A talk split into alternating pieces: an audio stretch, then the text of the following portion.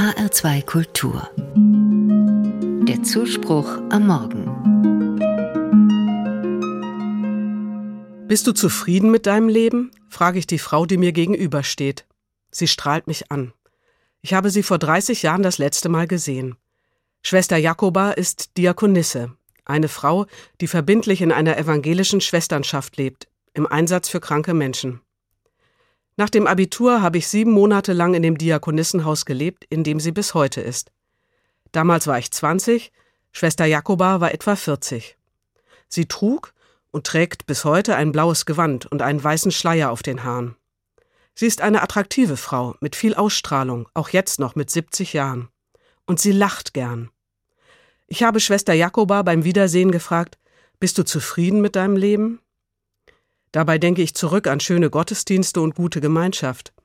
Aber auch an die strengen Regeln in diesem Diakonissenhaus. Fünf Gebetszeiten täglich, nur ein freier Tag, Schweigen beim Essen. Schwester Jakoba sagt, ich bereue nichts. Was soll das heißen, frage ich mich. Sie wird doch nicht ernsthaft denken, es war immer alles gut und ich habe nie Fehler gemacht. Schwester Jakoba erklärt, ich habe bestimmt nicht immer alles richtig gemacht. Und ja, manchmal wäre es besser gewesen, sich anders zu entscheiden. Aber es gibt nicht die perfekte Entscheidung.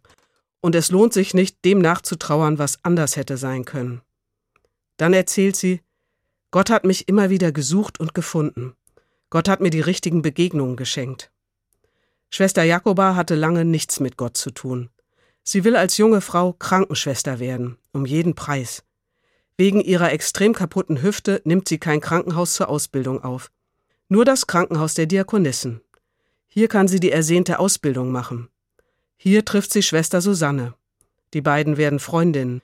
Beide sind verletzte Seelen. Schwester Susanne leidet unter dem Tod ihres Vaters, Schwester Jakoba unter einer unglücklichen Liebe. Schwester Jakoba begreift allmählich, das Leben hat eine Tiefendimension. Hinter allem, was man sieht, gibt es ein inneres Leben. Diese innere Dimension wird erleuchtet von Gott, der den Dingen den wahren Sinn gibt. Da ist manches im Leben, was äußerlich nicht großartig aussieht, auch mancher Beruf oder Lebensumstände.